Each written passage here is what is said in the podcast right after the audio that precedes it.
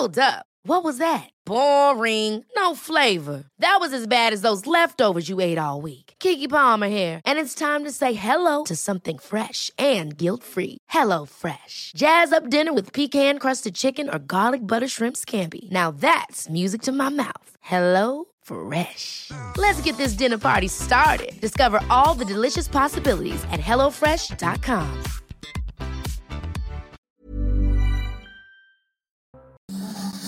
Bonjour à tous et bienvenue à l'heure des pros ce matin. La France compte la communauté juive la plus importante d'Europe.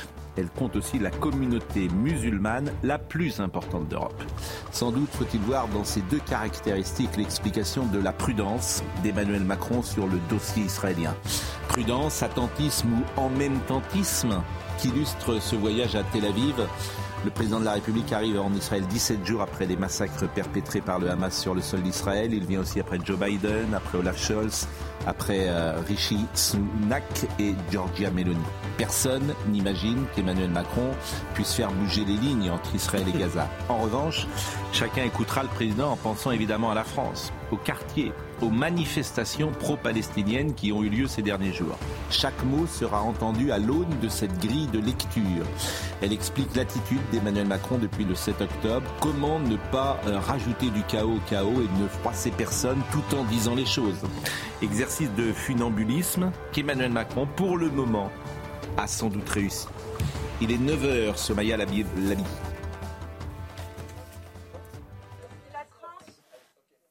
Six employés de l'agence de l'ONU pour les réfugiés tués en 24 heures à Gaza. Au total, 35 d'entre eux sont morts depuis le début des hostilités le 7 octobre. Les mots nous manquent, a déclaré l'agence sur le réseau social X qui ajoute Nous pleurons et nous nous souvenons, ce ne sont pas que des chiffres, ce sont nos amis et nos collègues. Deux hommes inculpés à Paris et placés en détention provisoire dans le cadre de, l'attentat de Bruxelles. Ils ont été mis en examen pour association de malfaiteurs terroristes criminels et pour complicité euh, d'assassinat en relation avec une entreprise terroriste. Les deux suspects auraient été en lien avec Abdeslam Laswed, auteur de l'attentat qui a fait deux morts le 16 octobre dernier en Belgique. Et puis après trois semaines de baisse, les prix à la pompe repartent à la hausse. Le tarif moyen du litre de gazole a augmenté de plus de 3 centimes d'euros. En cause, l'augmentation du prix du baril de pétrole qui a pris entre 3 et 4 dollars en moyenne. Là, Georges Fenech, Vincent Herouet, Philippe Guibert et Gauthier Lebret. Vincent, on va voir évidemment les premières images du président de la République à Tel Aviv. Je sais que vous ne partagez pas tout à fait euh, lorsque je dis, je dis qu'il a réussi un exercice de funambulisme et qu'il pense au sol de France et qu'il ne veut pas rajouter du chaos au chaos, je vous ai écouté sur Europe 1 ce matin, je sais que vous n'êtes pas tout à fait euh, sur cette ligne-là. Non, mais j'en ai frappé par euh, l'ambition affichée du voyage. J'en ai frappé d'ailleurs par le fait, d'abord, par le fait qu'il s'y rende si tard en Israël. Mm. C'est pour manifester sa solidarité. Donc il y va après, euh, après tout le monde, quoi. Après mm. l'italien, l'anglais, l'allemand, le grec, le mm. roumain, etc., etc. D'ailleurs, le, le, le, Premier ministre Netanyahou a eu un tweet un peu perfide en annonçant, euh, avant que l'Élysée ne l'ait mm. dit, la visite d'Emmanuel Macron. Et dans le même tweet, il disait que Emmanuel Macron venait, ainsi que le Premier ministre euh, euh des Pays-Bas. Donc, mm. mettant à peu près sur le même mm. plan ce qui a. Enfin, s'il est né au bout de deux jours, on dirait qu'il fait que de la com et que ça sert à rien. Non, non mais vous savez, dans, ce genre de, dans ce genre de, de, dans ce monde, rien n'est innocent. Et donc, euh, ce tweet n'était pas, n'est pas venu par hasard, n'est pas tombé sous. Mais la raison des 17 jours, c'est ce qui se passe sur la avec l'ambition de non pas de renverser la table, mais non seulement manifester sa solidarité avec Israël, mais en même temps de rouvrir une perspective politique. Et c'est là où on reste un peu rêveur. Et de ramener des otages peut-être. Et de ramener des otages peut-être. Ah oui, ça c'est autre chose. Ça c'est un coup, euh, ça c'est Majax. Ça, c'est effectivement, là, il avait dit qu'il viendrait pour se rendre utile. S'il se rendre utile, c'est faire l'avion taxi, mais tout le monde va applaudir. Tout le monde sera ravi qu'il ramène des otages. Il y a, il y a des otages, donc on ne sait pas combien. Taxi. Il y en a au moins une qui est, qui est aux mains des, qui est aux mains du Hamas depuis maintenant 17 jours. Hmm. Évidemment que tout le monde ne, ne, ne, pense, ne prie que pour une hmm. chose. c'est qu'elle ressorte de ces abîmes vivantes et qu'on puisse la, la, hmm. la, la, réparer en France. Ça, bien sûr. Bon, on va pas, on va pas, on va pas faire la fine par rapport à ça. Ce qui est très frappant, c'est le fait d'afficher une, la paix. le en même temps. Mais- il n'est pas, il est pas de saison. J'entends, mais je vous trouve sur ce dossier parfois un peu ironique. Mais je suis pas du tout ironique. Il, se fait que la, la politique arabe de la France, c'est une antienne qu'on entend Mais- depuis si longtemps. C'est pas terminé. Chausser le képi du général, c'est pas donné à tout le monde. Surtout quand on s'est planté à tel point depuis tant de temps. La politique arabe de la France, elle s'est perdue dans les sables du désert libyen. On l'a, elle s'est, elle s'est vautrée dans, dans la guerre en Syrie. Pardonnez-moi, mais la guerre en Syrie, c'est une catastrophe pour, la, pour, la, pour la politique française. Bachar el-Assad ne méritait pas d'être sur terre. Il est toujours là, hein, en fait. hein. Euh, de même, au Liban, on se rappelle le président, il y a trois ans, en bras de chemise, dans les ruines du port de Beyrouth, en train d'annoncer qu'il allait révolutionner la politique libanaise. On sait où il en est. Quand Catherine Colonna est allée en Israël, notre ministre des Affaires étrangères, vous vous rappelez Catherine Colonna? Quand elle est allée, au- quand elle est allée en Et après, vous parlez de Israël, perfidie. il y a elle a donné au moins un signe de vie, c'est déjà ça. Il y a 15 jours, quand elle est allée sur la- place, elle voulait aller à Ramallah. Des Les Israéliens, lui ont pas, les Israéliens ne l'ont pas autorisé à aller à Ramallah. Elle est. Hmm. Non, mais elle n'a même pas pu voir le Premier ministre Netanyahou. Franchement, vous savez, il y a un abaissement de la France en politique étrangère comme en politique intérieure qui est douloureux et que l'on ne peut aborder qu'avec un peu d'humour et un peu de distance. Bon, j'entends bien. Alors, euh, euh, même si ces sujets sont extrêmement graves et Bah, oui, parce demandent qu'on on meurt. une... Non, parce que pendant qu'on fait une sorte de cinéma au bord de la tombe, il Oui. y a des gens qui meurent. Bon, je voudrais qu'on voit les premières images du président Macron qui est arrivé sur le sol d'Israël. Il est 6h30 ce matin lorsqu'Emmanuel Macron atterrit sous haute protection à l'aéroport de Tel Aviv. Priorité de sa visite, la rencontre avec les familles de Français ou Franco-Israéliens tués dans l'attaque du Hamas le 7 octobre dernier.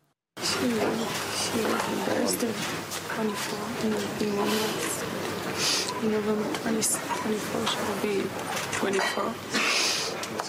She was murdered. They bombed the ambulance she was in. I just want to say that the French government did more than the Israeli government because. Une accolade avec chacun d'entre eux pour montrer la solidarité aux Français d'Israël. Bonjour. Ça, Benoît, ma fille et ma mère sont mortes déjà. Mais il y a. Et vous avez des disparus aussi dans la famille? Non, on est, on est sœurs et a C'est c'est ma maman, euh, notre maman. notre maman. Elle est morte. Une visite de quelques heures pour plaider pour une trêve humanitaire afin de permettre l'accès de l'aide à Gaza et la libération des otages de ce territoire. Je pense qu'il est dans son rôle, Ouais. je peux vous dire. Non, euh, on- euh, c'est la France et qui va aider. euh, c'est où ses ressortissants, ou les gens qui souffrent, et il est dans son rôle. Et maintenant, et on sait bien. Je veux dire, vous dites, euh, qu'est-ce qu'il peut faire sur le plan Non, diplomatique Rien, C'est pas Vincent. ça. C'est pas ça. Rien. Qu'est-ce que voulez-vous qu'il fasse dans la il, va faire. Il va. Vous croyez qu'il peut mettre la paix entre ce pays qui se déchire, c'est, les Palestiniens et les Pourquoi Israéliens qui se déchirent pourquoi depuis est-ce qu'il 50 prétend- ans Soyons pourquoi est-ce qu'il sérieux. prétend jouer Bah oui. un rôle politique et un rôle utile? Pourquoi Mais- est-ce qu'il annonce, avant même de partir, qu'il va empêcher l'embrasement régional par la seule magie de son verbe? Vous pouvez, pardonnez-moi, mais on juge une politique à ses résultats, bon sang. Oui, oui. Non, mais si vous voulez je vous faire, trouve- Je vous vous voulez trouve faire dans la surenchère compassionnelle, euh, le- le- partager le deuil de- des familles aussi éprouvées ou dans une angoisse telle, pareille. Hmm. euh, je sais pas si on peut imaginer d'avoir un, un- un- parent euh, pris en otage par le Hamas. Inimaginable. Bon. Évidemment que le président manifeste sa sympathie. Et de telle- quelle manière, quelle mani- Vous l'avez vu Vous avez vu la scène là, diffusée par les, par les Qu'est-ce qui a filmé ça? Qu'est-ce qui le diffuse au fait? Mais qu'est-ce que vous voulez dire? Faut pas qu'il faut pas qu'il touche les gens, faut pas qu'il. euh, Vous êtes obligé de le faire devant une caméra. vous voulez qu'il Mais vous êtes obligé de vivre devant une caméra, Pas- Pascal. Je vous trouve un peu sévère quand même. Vous êtes obligé de mettre en scène chacun des gestes d'humanité que vous, vous, vous, vous- Mais tous les auxquels autres- vous vous abandonnez. Tous les autres l'ont fait, non? Tous les Je sais autres, pas quoi euh, répondre. Ah bon? Je sais pas quoi Avec vous répondre. un peu de retenue, non? Je sais pas Je quoi vous trouve- répondre. Elle a été rapidement sortie, la caméra. euh, Je vous Avec un peu de pudeur, Je non sais pas quoi vous répondre parce que je ce que peut. Ben, on est- c'est une chose de sensibilité, c'est pas très important. Bon. Mais l'analyse politique, pardonnez-moi, c'est quelque chose de froid. Mais sur le brief d'hier, parce que effectivement, il y a eu un briefing de l'entourage du président de la République avec de fortes ambitions affichées, processus de paix, demande de la fin de la colonisation en Cisjordanie. L'entourage du chef de l'État a même parlé de cesser le feu. On sait comme ce mot y compris en France, est connoté, puisque c'est ce que demande la gauche depuis le départ, et la droite dit on ne fait pas de cesser le feu avec un groupe Moi, je- terroriste qui est le Hamas. Je, je crois quand même, je, je trouve, je le trouve un peu sévère parce que pour deux raisons. D'une part, euh, comme l'a dit Pascal dans son édito, il fait de la politique intérieure aussi, pas de la politique intérieure politicienne. Mais on est dans un pays qui a un certain équilibre à trouver dans ce, dans ce conflit qui est extrêmement sensible. Et donc, euh, qu'il ait une position la plus équilibrée possible ne paraît pas euh, scandaleux. Deuxièmement, c'est la position de la France depuis le général de Gaulle. Tout président. Est-ce que vous imaginez le général de Gaulle en train de plotter les familles des victimes mais le Est-ce que vous l'imaginez dans ce rôle Oh, ne- Non mais arrêtez, ne arrêtez de faire la leçon en prenant des pas airs de- plotter. Non mais c'est Vincent, le monde a changé, les parents ne se conduisent Ah, pas avec les enfants. Général de Gaulle, il touchait pas ses enfants. Le deuil oui, a changé, oui, la oui, peine a changé. Oui, oui, oui. Effectivement, oui, les parents ne se, ne se conduisent pas avec Mais les enfants comme il y a extraordinaire, c'est que vous 60 passez ans. votre temps à avoir la nostalgie d'un gaullisme qui est une, espèce vous dis pas d'imaginaire. Je vous dis que là, en l'espèce, en l'espèce, dans cette séquence, Qu'il manifeste sa sympathie aux familles est tout à fait normal. On parle de quelque chose. euh, on va être avec Nadine Morano très vite. en Pardonnez-moi, sous-estimant Et- peut-être euh, le, le risque d'embrasement dans cette région. Et je crois que la présence du président de la République, c'est non seulement un soutien inconditionnel à Israël pour ce qui est arrivé, les actes de barbarie et de terrorisme, mais c'est aussi pour dialoguer et entamer tout de suite un dialogue, non pas peut-être pour un processus de paix qui me paraît totalement prématuré, mais pour éviter un risque d'embrasement. Je rappelle que les Américains ont envoyé un porte-avions. Il est normal, et d'ailleurs Emmanuel Macron va se déplacer dans Oui, plusieurs mais c'est pas pays Emmanuel. Macron qui, de, ce point de vue-là, peut faire quelque chose. Bah, il faut vous le empêcher- savez bah, comment si la France Bah, là, pour le coup, dire, la parole, la parole française Ok, il faut sur là-bas, tenter, il faut le je pense tenter. pas qu'il puisse. euh, Il y a mais- Est-ce qu'on peut être avec Nadine Morano? Parce que je l'ai écouté. C'est incroyable. On l'a fait, vous savez. Ça a existé, bon sang de bonsoir. La, la France a eu un rôle dans, dans ces pays-là. Elle a été une puissance d'équilibre. Elle a réussi à imposer des cessez-le-feu, des négociations de paix. Vincent. Mais évidemment, Bon, on a joué Morano. ce rôle. C'est pas simplement une, une, une façon de se de poser devant le miroir. Nadine Morano nous écoute et je lui ai demandé de revenir parce que j'ai écouté tout à l'heure euh, avec Romain Desarbres. Et on est tous quand même euh, d'abord inquiets, comme on l'a rarement été, rarement été, que euh, nous sommes tous parents, pères de famille. On se dit dans quel monde vont, vi- vont vivre nos enfants? Hmm? Dans quel monde ils vont vivre? Et j'entendais Nadine Morano qui a vu des choses sur place qui sont absolument insoutenables. Jamais Jamais il s'est passé ce qui s'est passé, euh, où les civils ont été euh, attaqués. Si, d'ailleurs, ça s'est passé avec les pogroms il y a 50 ans ou 60 ans. C'est-à-dire qu'on tue des gens uniquement parce qu'ils sont juifs. C'est la raison. On les tue parce qu'ils sont juifs. Et Nadine, je voulais que vous reveniez euh, euh, pour, nous, pour évoquer ce que vous avez vu. Et, euh, je vous ai eu tout à l'heure au téléphone. Vous m'avez dit j'ai pas trouvé le sommeil ces dernières heures. C'est absolument impossible de, trouver le sommeil. Et je voulais entendre votre témoignage ce matin de ce que vous avez vu et, de ce que vous avez perçu en Israël. Bonjour Nadine Morano. Bonjour. Bah, D'abord, j'ai vu des images qui ne sont pas diffusées par, par les médias et, et qui sont insoutenables et qui vous mettent dans une situation d'effroi. Euh, et euh, et c'est absolument terrible. Donc, euh, notre euh, mission ici en Israël, c'est évidemment d'apporter notre soutien à, à cet euh, État qui a été euh, attaqué d'une manière absolument sauvage et, et terrible. Euh, et, euh, et je dirais que la voix de la France est importante dans, dans ce secteur euh, du monde qui est complètement déstabilisé. On, on voit très bien que cette attaque, elle n'a pas pu se faire comme ça euh, en, en étant préparée en, en trois jours. C'est une attaque qui a été préparée depuis plusieurs mois, dont on voit bien que l'Iran euh, joue un rôle euh, dans, dans, sur ce sujet qu'il faudra bien évoquer. Mais moi, moi, je suis terrifiée parce que, euh, vous savez, on a tout fait pour abattre le nazisme et on s'est réconcilié avec les Allemands. Euh, là, ici, euh, on, on- a tendance à tout mélanger. Il faut abattre le Hamas. C'est un groupe terroriste. Il faut d'ailleurs libérer les Palestiniens de ce joug euh, du Hamas dans, dans leur territoire, ce en quoi euh, jamais il n'y aura de, de paix possible. On ne peut pas faire la paix avec un groupe terroriste qui a écrit dans sa charte la destruction d'Israël. Donc à un moment, il faudra bien euh, prendre en compte aussi la, la réalité géopolitique de, de ce territoire.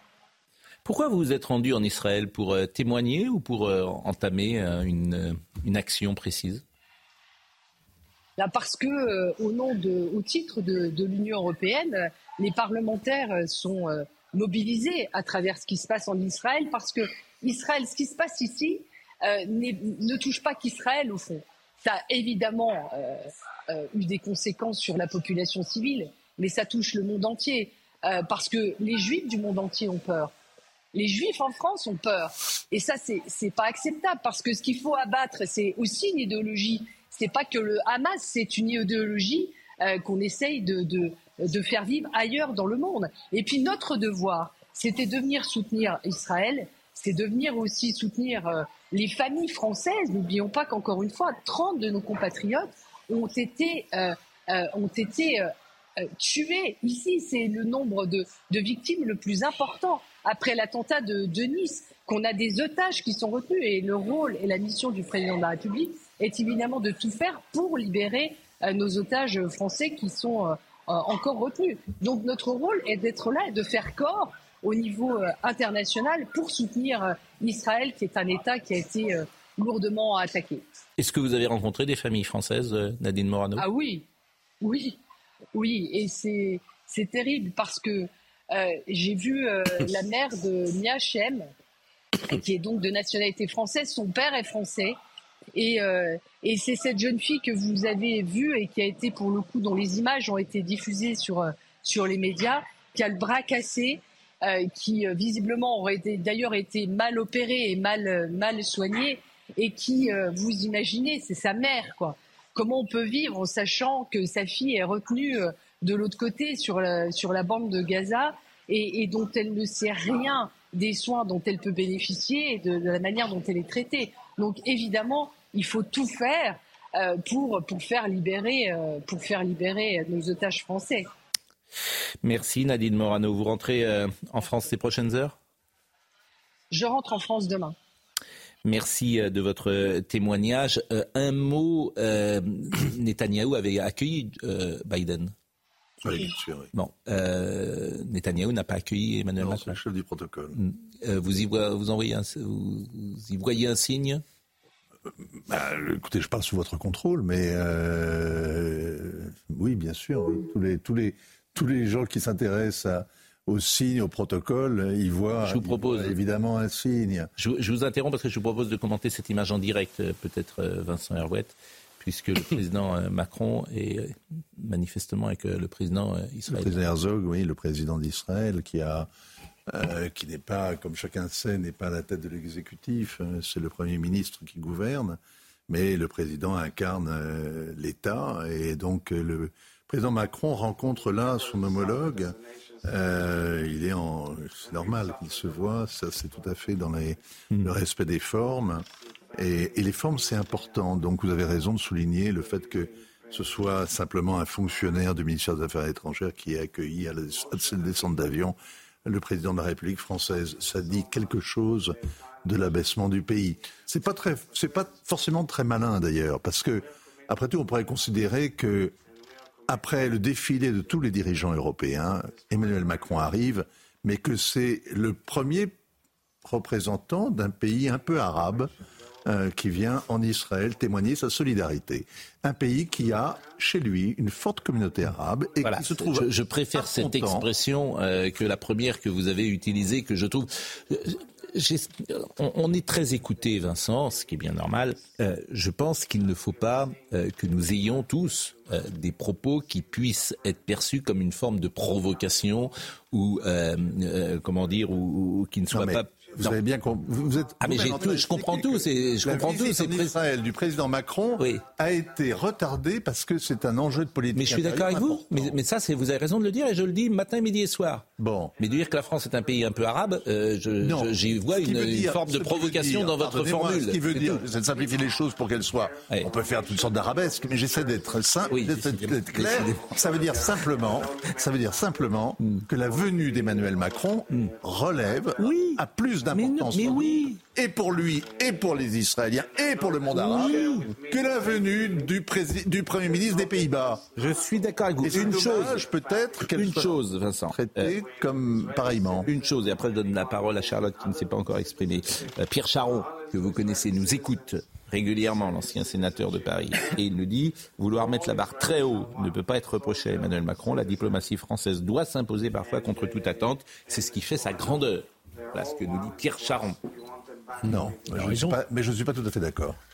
Ce qui fait la grandeur de la politique française, c'est non seulement qu'elle qu'elle ait une parole libre et qu'elle ne soit pas suiviste, par exemple, des Américains, qu'elle ait une parole libre, indépendante, qu'elle dise la vérité, mais qu'elle obtienne aussi des résultats. nous sommes d'accord. Si vous voulez, et c'est ça le problème, c'est que depuis depuis 20 ans, la politique arabe de la France n'a obtenu que des défaites, que des échecs. Oui. Bon, Charlotte Dornelas qui ne s'est pas exprimée sur euh, ces sujets, sur euh, la visite du président Macron, sur le but, euh, l'objectif de cette visite, sur également la situation en France, puisqu'en miroir de cette visite, il y a ce qui se passe sur le sol de France, bien évidemment. Bah, en fait, le, le- là où je suis absolument d'accord avec Vincent, c'est que ces dernières années, Emmanuel Macron a mis la barre très haut. En effet, alors au début, on peut trouver ça, euh, euh, en effet, on se dit, il a envie de porter la France là où elle a su être euh, sur le terrain de la politique internationale. Excusez-moi, mais le voyage au Liban, qui est moi celui que j'ai le plus suivi, où il a été faire des bains de foule et où il a promis aux Libanais, un, de les libérer de la corruption de, de- de- des hommes politiques libanais, ce qui n'était pas rien quand même dans l'histoire du Liban, et qui est revenu un mois après en disant aux Libanais dans la rue, dans un bain de foule, dans un mois je vais revenir et on va voir ce qu'on va voir avec vos dirigeants parce que je vais quand même leur imposer des choses. Et depuis, les Libanais se débrouillent sans Emmanuel Macron. Et là, pour la France, c'est désastreux. Dans un pays, je veux dire, le Liban, il n'y a, pas de pays plus frère que le Liban dans l'histoire de France, dans la longue histoire de France, et même ces dernières années. Ça a été vrai sur la guerre en Syrie. En effet, le désastre a commencé avec la Libye, et il se trouve que les objectifs forts que veut porter Emmanuel Macron, ce sont les objectifs de la politique internationale de la France pendant extrêmement longtemps, qui est une politique arabe. En effet, qui avait cette, cette mesure et cette, cette particularité, on va dire. Et là, en plus, Joe Biden euh, amende, on va dire, la politique américaine sur euh, le, terrain en allant en Israël et en disant des choses, même en, en- comment dire, en faisant un mea culpa américain sur la politique américaine, notamment en évoquant l'Irak. Et derrière, Emmanuel Macron, c'est pas, c'est pas euh, agressif que de dire que lui-même, lui-même, il y a une semaine, disait j'irai quand je pourrais être utile. Donc on, on lui rappelle simplement ça. C'est lui-même qui a posé ce, ce- cette, euh, cet objectif-là. Donc euh, Gauthier Lebret, et après on marquera une pause. Il y a d'autres exemples. On a réussi à être fâché sous Emmanuel Macron avec l'Algérie et le Maroc. Généralement, la gauche Et la Libye. la- et la- voilà, et la gauche favorise l'Algérie et la droite le Maroc. Là, on est fâché avec les deux. Je rappelle qu'il y a quelques semaines, On peut l'écouter peut-être On peut l'écouter même s'il parle anglais. On va essayer de comprendre euh, ce qu'il dit. Écoutons-le quelques secondes. I do share your view. The first objective we should have today is the release of all the stages without any distinction. Because this is an awful crime to play with the lives of children, adults, old people, civilians and soldiers. Bon, on va marquer une pause. euh, le président de la République euh, qui s'exprime et qui euh, parle du premier objectif, euh, évidemment, de la France, c'est euh, d'être présent, bien sûr, et de témoigner. Euh, le soutien, c'est ce qu'il dit euh, au président euh, israélien. Ce sont des formules, évidemment, qu'on attend euh, dans ces cas-là et qui sont. pas dire le contraire, oui. Ah oui, mais il est dans son rôle. La question, sarcastique. la question aujourd'hui, la question aujourd'hui, la question politique aujourd'hui qu'a soulevé Emmanuel Macron, cessez le feu, appel au cessez-le-feu ou pas de cessez-le-feu à Gaza. Vous avez 5000 morts à Gaza désormais. Il y a peu de convois humanitaires, la situation a été, a été la situation selon le CICR est passée à La Croix-Rouge, catastrophique. hein, le CICR. Elle était désespérée, désormais elle est catastrophique. Ok? Cessez le feu ou pas cessez le feu Emmanuel Macron dit cessez le feu. Les Bush rép- euh, Biden répond. Biden répond. Le les cessez le feu, c'est donner la parole au Hamas, c'est donner un gain au Hamas. pas de cessez-le-feu avant la libération des otages. C'est ça. Bon, on va marquer une pause, mais euh, Emmanuel Macron a demandé, dites-vous, le, cessez-le-feu avant la libération des otages? Il a demandé le cessez-le-feu tout de suite. Humanitaire, une pause humanitaire. J'ai la, Ah, une citation- pause humanitaire. j'ai la citation exacte. Oui, de parce que là, vous m'étonnez. Moi, voilà, c'est très important Alors, ce que vous dites, et je veux. Il y a je- deux choses. Elisabeth Borne a demandé Oui. hier à l'Assemblée nationale une trêve humanitaire. Oui, Et oui. ensuite, il y a l'entourage du président de la République qui a dit la phrase suivante Nous souhaitons une pause humanitaire qui nous donne suffisamment d'espace Oui. pour construire un cessez-le-feu. Oui, c'est pas la même chose. Convenez que c'est pas exactement la, même chose. c'est quoi la pause humanitaire? Oui, non mais. Non, mais l'entourage du chef de l'État. Parce que cesser le feu, en fait, c'est la position de la France insoumise. C'est pour ça que je vous mais dis ça. l'entourage du chef de l'État C'est pour, ça ce que terme, voilà. si l'entourage le dit, c'est pas c'est pas très malin. Parce qu'effectivement, Bah, on va voir si aujourd'hui ça sort de la bouche d'Emmanuel La vraie position, c'est Biden qui dit euh, libérer d'abord les otages et après on parle. Oui, c'est ça. Mais il y a la vraie, à mon avis. Je- L'entourage du chef de position l'État utilise ce terme. Bah, euh, je- je- J'espère que ça le sera, en tout cas, la position française. Pour le moins. Bon. Euh, il est 9h24. euh, nous marquons une pause et nous revenons. Somaya Labidi est avec nous et nous rappelle les titres. Nous sommes liés à Israël par le deuil. 30 de nos compatriotes ont été assassinés le 7 octobre. Neuf autres sont encore portés disparus ou retenus en otage. À Tel Aviv, auprès de leurs familles, j'ai exprimé la solidarité de la nation. Ce sont les mots qu'Emmanuel Macron a publiés sur X après avoir rencontré les familles d'otages français. Euh, Deuxième étape de ce déplacement en Israël, un entretien avec son homologue israélien. Puis ce sera un tête-à-tête avec Benjamin Netanyahou avant une déclaration conjointe des deux hommes. Mise en œuvre progressive du contrôle technique des deux roues à partir d'avril 2024. Un contrôle qui se fera en fonction de l'âge des véhicules. Et ils seront soumis en premier les deux roues immatriculées avant le 1er janvier 2017. Et puis six départements, vigilance orange, pluie inondation en raison notamment d'un épisode pluvieux-orageux actif des Cévennes au Jura.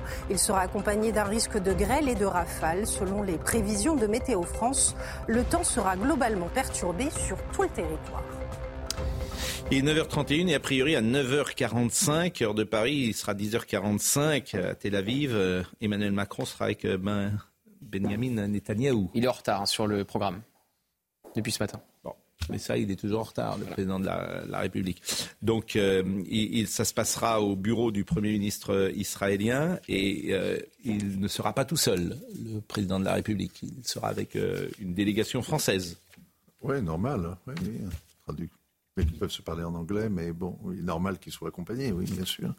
Ah oui, ce n'est pas un tête-à-tête, c'est ça ce que vous voulez dire. hein. C'est comme avec le président de la République, oui.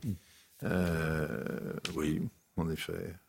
Dans la délégation, vous voulez savoir qui il y a Il y a Meir Habib, député euh, LR, Oui, il n'est il est pas dans la liste des participants français qui me sont donnés. En tout cas, il est dans la délégation. Il y a M. Mandon, M. Journès, M. Bonne, Il était dans M. l'avion Burel, M. Châtel et Mme Colosimo. C'est euh, en tout cas... Sur euh, les conseils diplomatiques ça, du c'est- voilà, président. ça, c'est les il est conseillers venu, il est diplomatiques. venu, euh, solidement euh, entouré. Mais il fait partie de la délégation. Il était dans l'avion avec le président de la République cette nuit, avec Mathieu Lefebvre aussi, qui préside le groupe d'amitié France-Israël à l'Assemblée nationale. Bon, je voudrais qu'on écoute euh, des témoignages euh, des terroristes du Hamas qui ont été euh, pris par les services euh, vivants, qui ont été pris par les services israéliens et qui ont témoigné de la brutalité, de la barbarie qu'ils ont fait le 7 octobre. Et ça, ce sont des images qui sont données évidemment par les services israéliens, mais qui nous permettent euh, d'en savoir davantage sur ce qui s'est passé euh, le 7 octobre. Écoutez, ce sont les terroristes du Hamas qui s'expriment.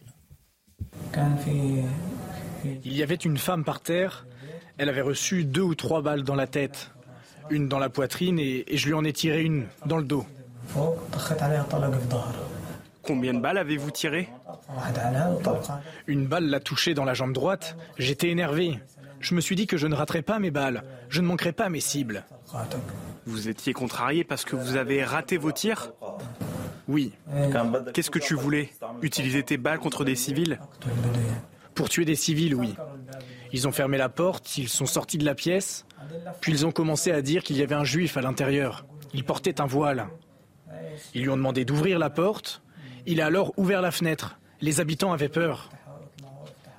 Ils ont alors apporté un paillasson et l'ont mis sur la fenêtre. Et là, la fenêtre a explosé. Un petit incendie s'est déclaré. Quelqu'un s'est approché et a allumé un petit morceau de tissu. Il y avait de la fumée à l'intérieur. La jeune fille dans la maison a eu peur et a ouvert la fenêtre.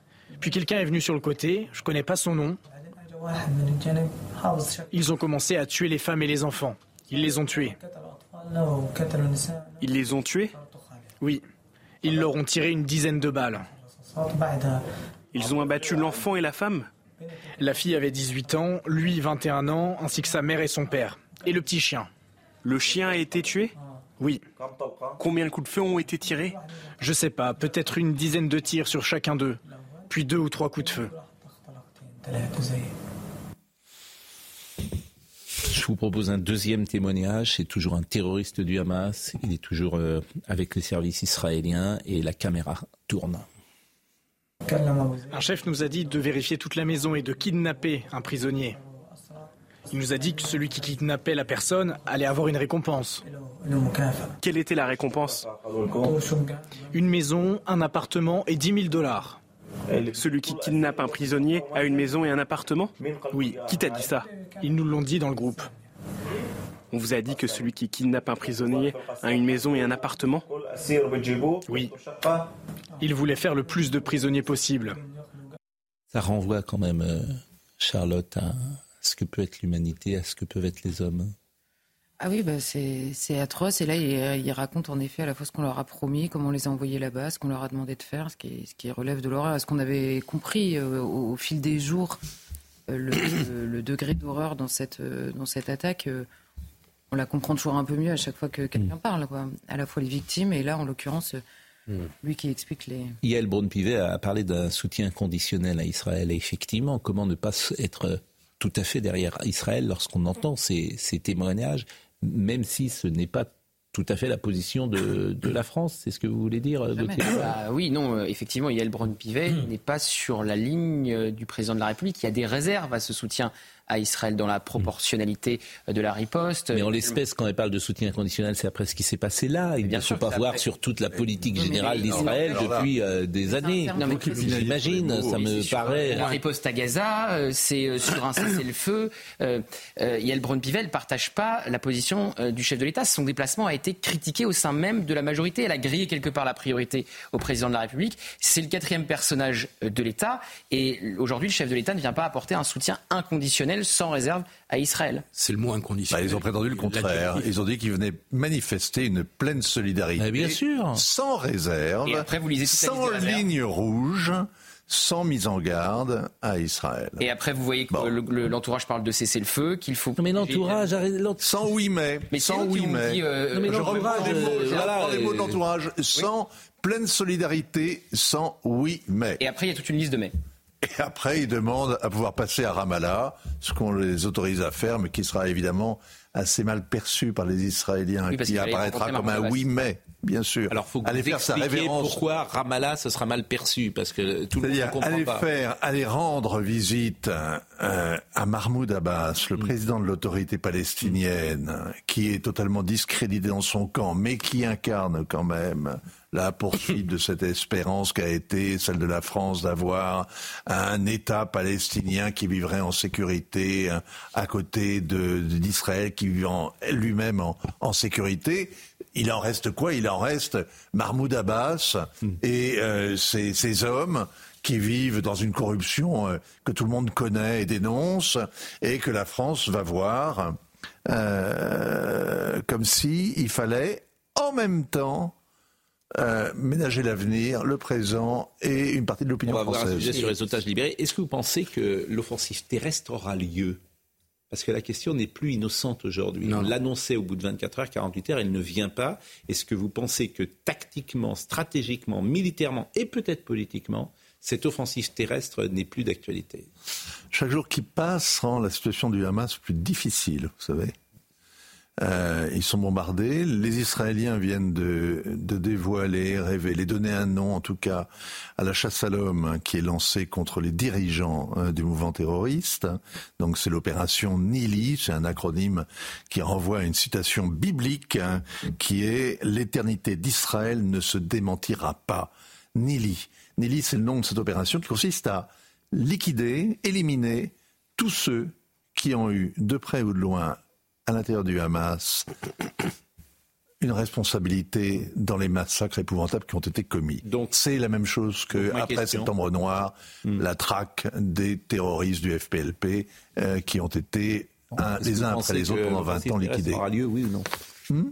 La question c'était est-ce que vous pensez que l'offensive terrestre aura lieu? Ce que je veux dire, c'est que le fait qu'Israël mette en avant, par exemple, cette opération-là, laisse penser qu'il y a peut-être un, doute sur la, la, poursuite, euh, sur une opération terrestre de, de longue haleine.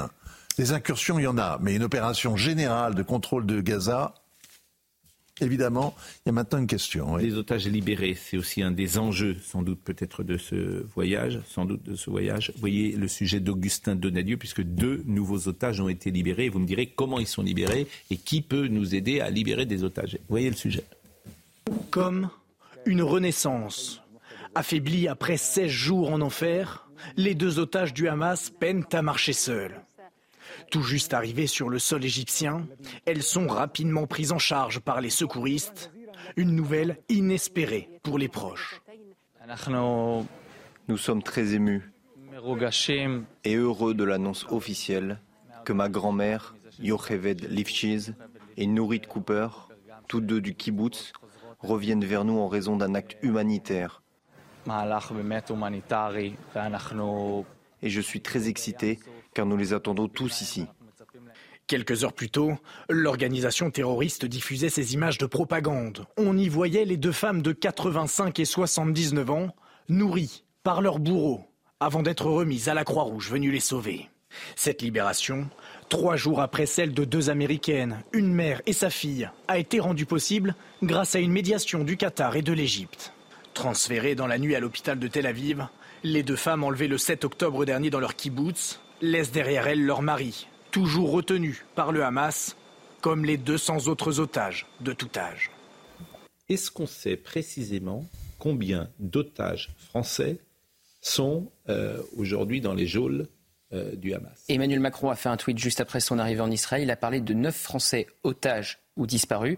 Et ensuite, il y a un témoignage qui a été recueilli par RTL auprès d'une personne qui a rencontré euh, Emmanuel Macron ce matin, une personne qui fait partie d'une famille d'otages. Et Emmanuel Macron a dit qu'il y avait sept otages français actuellement en vie. Non, je voudrais simplement peut-être par rapport à, l'opinion de, Vincent Ouette sur euh, vont-ils y aller ou pas? Euh, moi, je, n'imagine pas avoir euh, rappelé 300, plus de 300 000 réservistes qui, sont sur la ligne de front et qui attendent le go hein, pour y aller, je n'imagine pas qu'après l'union faite autour de Netanyahou, alors que Netanyahou, vous le savez, est très contesté à l'intérieur en Israël en ce moment, que cette opération ne se fasse pas. Elle se fera, je pense, euh, c'est une analyse personnelle, je pense qu'elle est retardée parce qu'il y a la question des otages. Mais elle va se faire. Et, chaque Israélien attend qu'elle se fasse, cette opération. oui, en fait, si vous voulez, euh, prendre le contrôle une guerre urbaine, c'est compliqué. Une guerre au sol, c'est compliqué. Une guerre en sous-sol, c'est pratiquement impossible à faire. La guerre en sous-sol, euh, la France l'a faite, par exemple, opération euh, en Arabie saoudite, quand il a fallu libérer les otages qui avaient été pris à la Mecque. Euh, la police française est allée, on a réglé le problème, on a inondé, on les a noyés, on a noyé les terroristes. Vous ne pouvez pas noyer les sous-sols de Gaza, vous ne pouvez pas les, les gazer parce que pour une raison simple, c'est qu'il y a les otages, effectivement. Donc les otages sont désormais, semble-t-il, une priorité, parce qu'il y a une mobilisation en Israël, parce que les Hamas jouent d'une manière assez habile en les libérant, les, libérant au compte-gouttes, mm. créent un espoir, une attente, évidemment. Euh, il faut toujours décoder tout. Et effectivement, d'abord, j'ai fait mm, sans doute tout à l'heure, euh, non pas une erreur, mais j'aurais dû mettre en perspective les témoignages que nous avons entendus euh, des terroristes. terroristes du Hamas euh, pour euh, expliquer que c'est peut-être une manipulation. Voilà. Peut-être. Le récit qu'il faut, de qui dire Mais d'Israël. C'est-à-dire que ce sont des images qui nous sont transmises par Israël. Ce sont des images d'interrogatoire. effectivement, toutes ces images, dans une situation de guerre, méritent euh, une mise en perspective. vous, avez, vous avez une débauche de propagande en ce moment. Oui, c'est pour ça que je vous dis ça. c'est pour ça que je vous avez raison. Vous avez et, la raison. Il y a une débauche de propagande. Voilà, donc, euh, mais justement, cette propagande, elle est très bien animée par le Hamas. Hein. Et la deuxième chose qui est importante, c'est cette euh, libération-là visiblement, elle est différente de la première, puisque c'est... Euh, Les Israéliens. Oui, mais surtout, c'est la Croix-Rouge qui a mis. Euh, non, c'est pas la Croix-Rouge qui est mis en. Non, non, mais dans les deux cas. En évidence. Euh, en, fait, la question que je vous posais, c'est est-ce que le fait que la Croix-Rouge soit plus euh, intervienne davantage dans la deuxième libération, est-ce que c'est une manière de légitimer je prends évidemment des précautions oratoires, le Hamas. Mais le, le Hamas gouverne Gaza depuis 15 ans. Euh, non mais répondez à ma question. la première libération, il n'y avait pas la Croix-Rouge. Là et la deuxième, elle joue un rôle discret et essentiel. C'est elle qui achemine les otages qui ont été libérés par le Hamas. Mais elle discute. Ça veut dire que la Croix-Rouge discute avec le Hamas. Mais partout. Oui, partout, toujours. Il n'y a pas que le Hamas, tout le monde travaille. La France a travaillé d'une manière à travers l'Institut français. Je pense en, qui est à Gaza. En, posant la question, je pense à ceux qui nous écoutent, qui, si vous voulez, qui ne savent pas forcément est devenu, C'est daéchisé, est devenu est redevenue l'organisation terroriste qu'elle était à l'origine, après avoir pendant un temps hmm. gouverné ce territoire en donnant l'impression qu'ils s'amendaient, en tout cas qu'ils se, qu'ils acceptaient des règles habituelles. Hmm. Et puis là, euh, bas les masques, on a redécouvert une organisation fanatisée et qui a un mépris total de la vie humaine hein, et de la vie des civils. Là, ce qui est en train, ce qui se passe avec le CICR, c'est que la Croix-Rouge internationale. Sur place, ça s'appelle le Croissant Rouge. Mm. Nous, c'est le Croix-Rouge, c'est le Croix. Bon, l'ensemble s'appelle le CICR. Joue un rôle à la fois discret et absolument euh, essentiel, magnifique. Et là, dans, dans ce cas précis, ils assurent l'acheminement de l'otage mm. à travers les lignes euh, pour le ramener jusqu'aux jusqu'aux Israéliens. Euh, ils ont un rôle très important, mais c'est pas eux qui négocient. Voilà. C'est pas eux qui palabrent. La palabre pour obtenir libération de ces deux Israéliennes et des deux Israélo-américaines de la semaine dernière, ça s'est fait avec le Qatar et avec l'Égypte. Ça se fait à l'étranger, au loin. Euh, je vous propose Pas Tel Aviv. je vous propose euh, à présent de voir le sujet de Régine Delfour, qui est sur place avec Antoine Estève, avec euh, Fabrice Elsner, avec Thibault Marcheteau, tous nos envoyés spéciaux qui sont sur place pour CNews et évidemment euh, auquel nous pensons, bien sûr. Euh, je vous propose de voir ce sujet, c'est la visite d'une morgue à Tel Aviv. L'endroit est horrible et euh, il fait partie malheureusement de ce qui s'est passé le 7 octobre. Et c'est important pour vous d'être là et merci d'être là. Sur la porte de chaque conteneur frigorifique, le nom du kibbutz où les corps ont été trouvés. Ashura, la base militaire a été transformée en gigantesque morgue. La délégation des leaders communautaires juifs de France sous l'égide du CRIF prend connaissance des exactions perpétrées. Ils ont filmé une femme enceinte. Arrive un terroriste, il l'éventre, il sort le fœtus et devant elle, il sort et massacre le bébé avant de la tuer. Tout est filmé. Des bébés dont la tête a été décapitée, des soldats et des citoyens dont le sexe a été coupé, des petites filles, des femmes âgées qui ont été violées.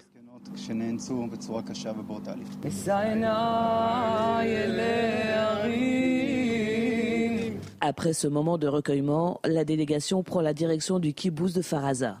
Le président du CRIF, Jonathan Arfi, particulièrement touché, partage son émotion. C'est d'une violence inouïe ce que nous avons vu, euh, les récits qui nous ont été faits, euh, les corps suppliciés, les corps calcinés, démembrés.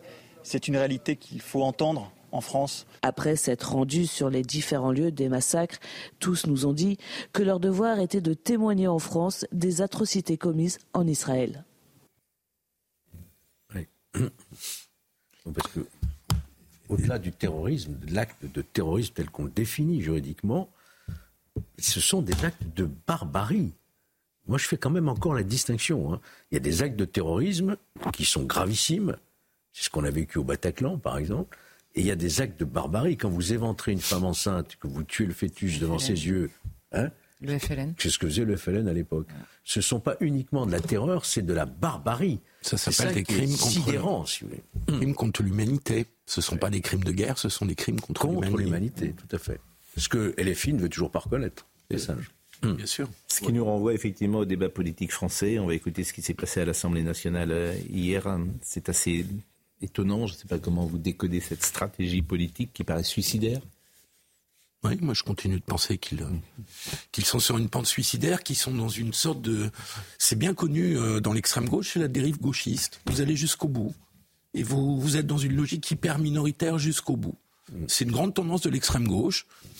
Et là, ils sont en plein dedans. Euh, bon, au passage, ils cassent toute la gauche et les autres vont se retrouver avec des débris. Mais, sauf que sauf qu'il y a une tribune d'artistes hier qui est sur cette ligne-là. Hein, et, la tribune d'artistes. Vous ben, croyez que ça fait des voix Non, mais non, mais on leur passera tout comme d'habitude.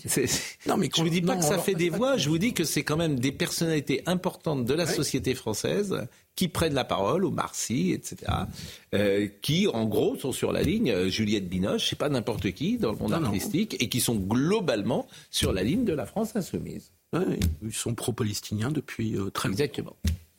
Euh, mais je ne crois pas que ça changera, euh, ça changera grand chose à l'énorme rupture et à l'énorme chaos qui est né à gauche suite à ces 15 jours de, de, de position des On verra. Bon, la réalité les rattrapera des paris assez élevés sur le fait que et les filles. il fera plus 22%. Ils ne feront plus 22%, parce que les filles, ça n'a jamais été 22%, ça a été 10%. Ils ont eu du vote utile. Et en même temps, euh, là, aux prochaines européennes, je, je suis vraiment impatient de voir leur Oui, c'est pas le scrutin qui leur est fait. On parlera de l'Assemblée nationale dans une seconde. Voyez peut-être simplement les otages euh, à Paris avec cette euh, initiative de vouloir mettre le nom à Paris. Ce sont des gens qui, la nuit, vont coller des affiches pour que ces otages ne soient pas invisibles et qu'on puisse avoir une pensée pour eux. Voyez le sujet de Viviane Hervier.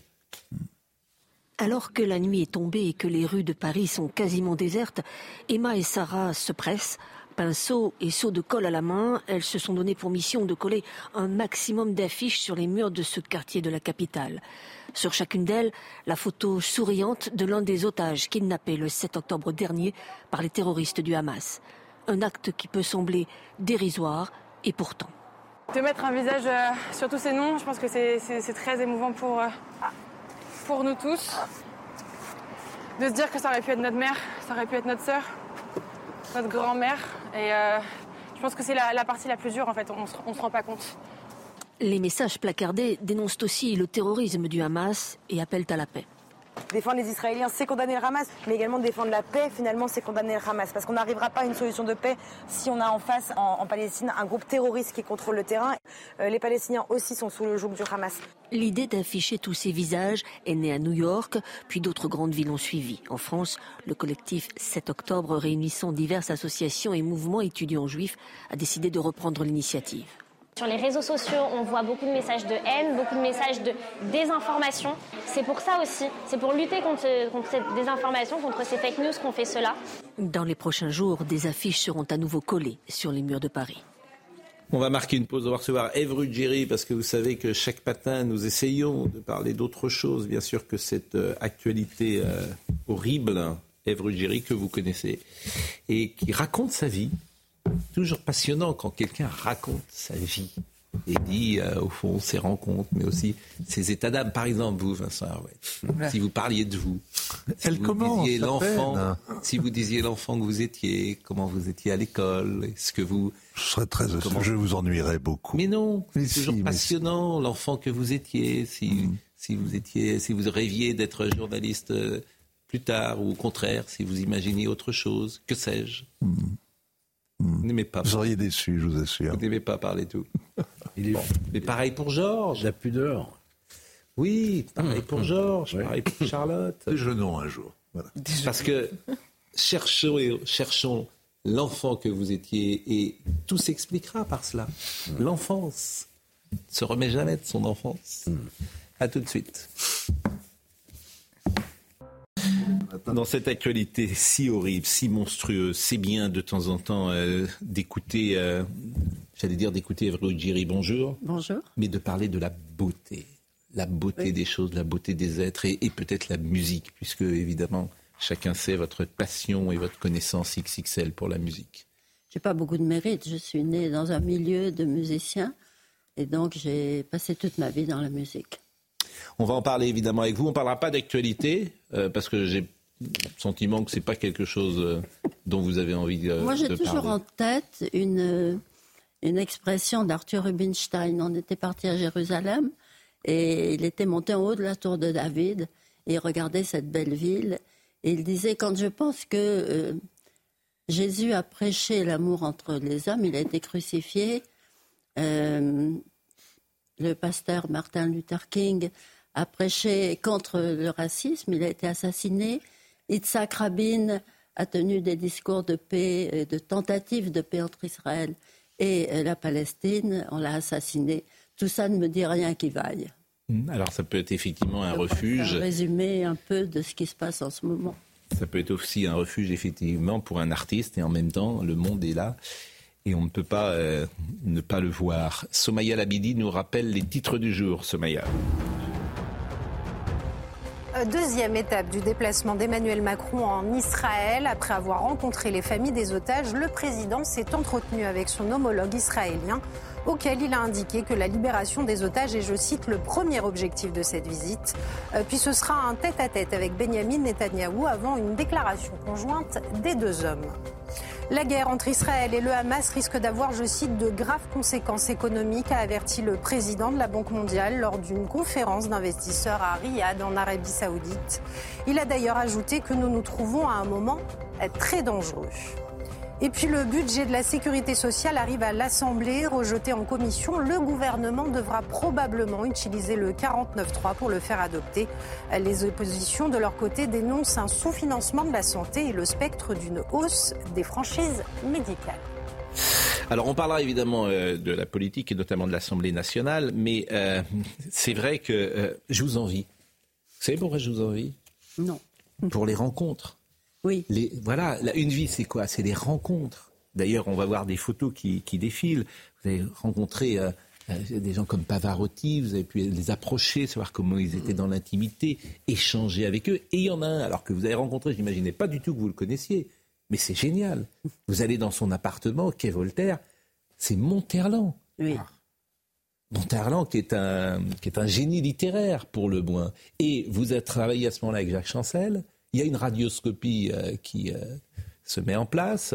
On va enregistrer visiblement euh, une radioscopie de Monterland chez lui. Et qu'est-ce qui se passe quand vous arrivez? Bien, Jacques est arrivé en retard. les embouteillages de quai Voltaire étaient impraticables en général. Déjà? Moi, j'étais arrivée la première, l'assistante avec le preneur de son. On attendait bien à l'heure. Et j'entendais Monterland qui faisait des allers-retours dans l'entrée, de plus en plus nerveux. Et il arrive, on s'installe. Euh, euh, Jacques commence par euh, faire une allusion à l'homosexualité. et je vois le visage de Monterland se renfermer. Et puis on arrive au bout de trois quarts d'heure. Il se lève.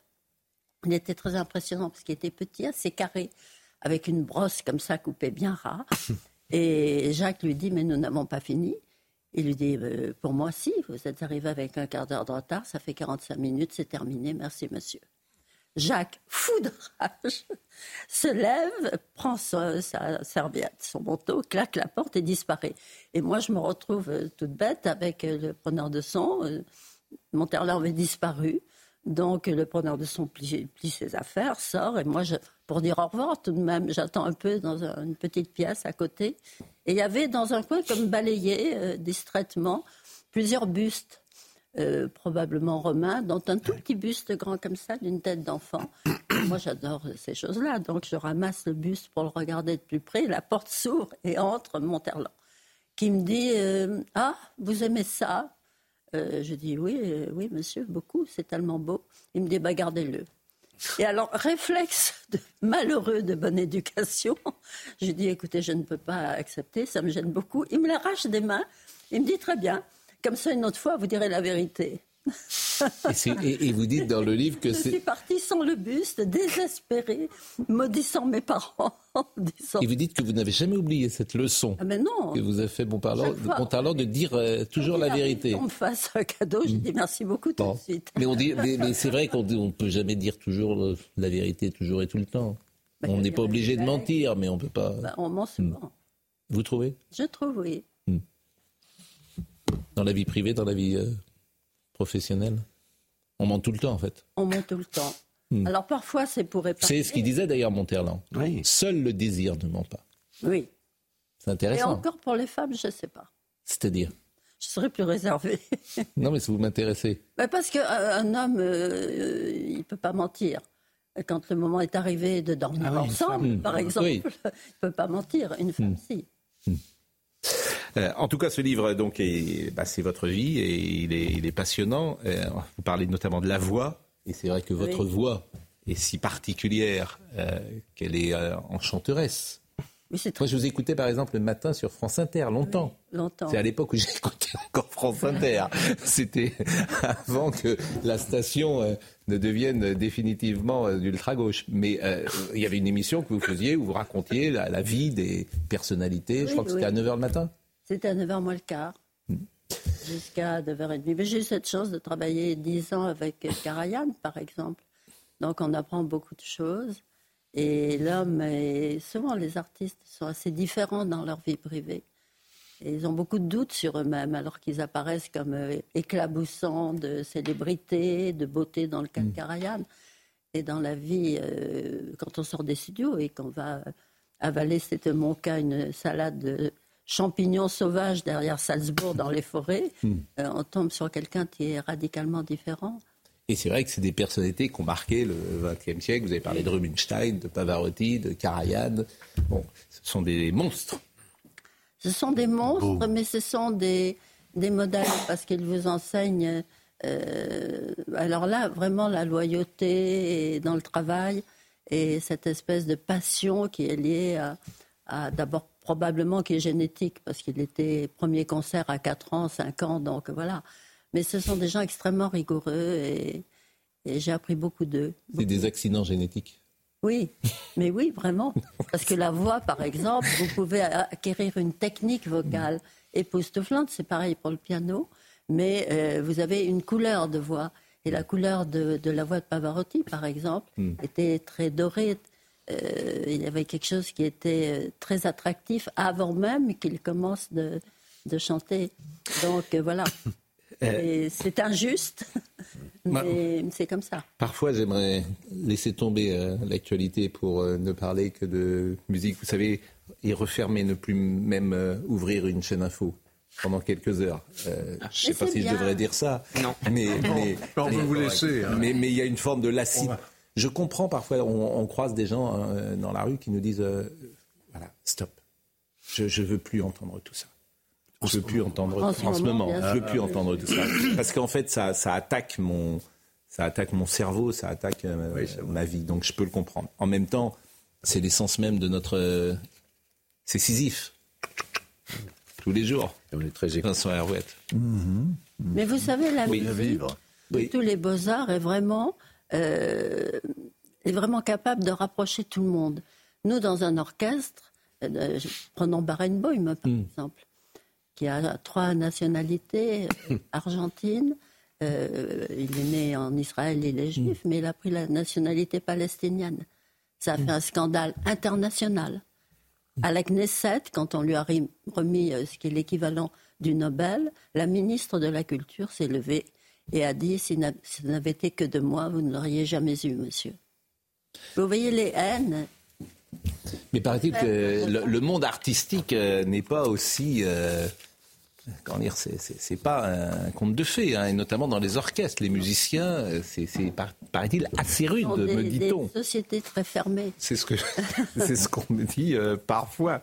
Bon, euh, l'Assemblée nationale, et tout à l'heure, bien sûr, nous parlerons, et notamment de, la voix et de comment vous parlez de, la voix. L'Assemblée nationale hier avec Mathilde Panot.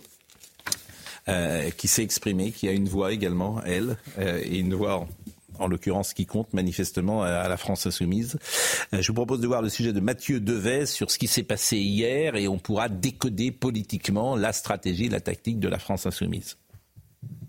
Elisabeth Borne est la première à s'exprimer dans l'hémicycle. Elle s'en prend directement à la France insoumise. Minimiser, justifier, voire absoudre le terrorisme, c'est accepter qu'il frappe à nouveau demain en Israël, en France ou partout ailleurs. De son côté, la présidente des députés LFI réclame un cessez-le-feu. Seul un cessez-le-feu immédiat permettra de sauver des dizaines de milliers de vies innocentes. Seul un cessez-le-feu permettra que les otages puissent être libérés et que les bombes cessent de pleuvoir sur une population palestinienne prise au piège dans ce que Dominique de Villepin appelait à juste titre une prison à ciel ouvert. Avant de reprocher au gouvernement de prendre le parti d'Israël. Pourquoi la France est-elle incapable de dénoncer avec la même force les crimes de guerre commis par le Hamas et ceux commis par le gouvernement de Netanyahou? Enfin, Marine Le Pen fustige les députés insoumis qui refusent de qualifier le Hamas d'organisation terroriste. Le Hamas, toujours plus enclin à l'ignominie, se sert de la population civile comme bouclier humain. Voilà, chers collègues d'extrême gauche, ce qui différencie la civilisation de la barbarie. Voilà ce qui différencie une armée régulière d'une organisation terroriste. Voilà pourquoi on ne demande pas à des terroristes de cesser le feu, mais de déposer les armes et de libérer les otages, c'est tout. Une première journée de débat sous tension, avant que le Sénat s'empare à son tour de la situation au Proche-Orient. Bon, on décode euh, politiquement, euh, Georges Fedek, peut-être euh, avec vous, cette stratégie qui nous paraît suicidaire de la France insoumise, mais qui manifestement doit marcher, puisque chaque jour, on remet une pièce dans la machine. Non, moi je partage l'avis de, de Philippe. hein. Je pense que c'est la mort annoncée de la NUPES. On va le voir. D'ailleurs, il y a des élections européennes qui arrivent. Hein. Déjà, on va voir le score des LFI. hein. Euh, et je pense que vraiment les, les visages sont tombés, quoi. Les masques sont tombés, en fait. Aujourd'hui, on a un, mouvement euh, LFI qui a réussi un exploit avec une coalition électoraliste, à avoir beaucoup de députés, à se faire entendre, mais euh, chasser le naturel. Voilà, donc aujourd'hui, on a un Mélenchon qui est en pleine dérive, avec des... des... Personne n'a porté plainte contre lui. On en parlait hier. Je Ben, demandais si c'était judiciairement, Moi, je il avait dit, Je pense que c'est quand même... répréhensible. Personne. C'est oui. toujours pareil. Il y a deux poids deux mesures. Je m'aperçois que euh, certaines déclarations d'hommes politiques sont traduites devant un tribunal. Mhm. Euh, je ne sais pas si le MRAP, par exemple, a déposé plainte contre euh, Monsieur euh, Mélenchon. Ben, Je ne les crois pas. Les mots sont subtils. Ouais. hein. Euh, Je ne suis pas sûr qu'on puisse les qualifier véritablement d'antisémitisme. Par contre, c'est un appel à la haine contre Madame. Quand, quand, il- quand il écrit qu'elle est là, qu'elle campe pour, euh, comment dit-il, encourager le, Le massacre. Mm. C'est un appel à la haine contre cette personnalité. On peut le revoir d'ailleurs sur je- tweet, mais bon, je m'aperçois que personne. donner lieu à une poursuite. à Et me elle a, semble-t-il. elle a annoncé que depuis euh, le tweet de Jean-Luc Mélenchon, euh, les attaques antisémites, les menaces antisémites Oui. ont, ont nettement augmenté. Mais bien sûr. Il flirte avec les codes antisémites. Son propos n'est pas explicitement antisémite, mais il est entre les lignes. C'est ce qu'on disait hier, le mot camper renvoie précisément à quelque chose de très précis. Donc quand on dit que Madame Yael Braun-Pivet campe à Tel Aviv, euh, vous faites le mélange. le, signal, euh, le signal est évidemment euh, assez clair. C'est très crasseux. hein. La, ra- la radic- oui. Je- non, mais juste un mot, je pense qu'il n'y a pas de plainte contre lui parce que juridiquement, je suis pas sûr que ça tienne.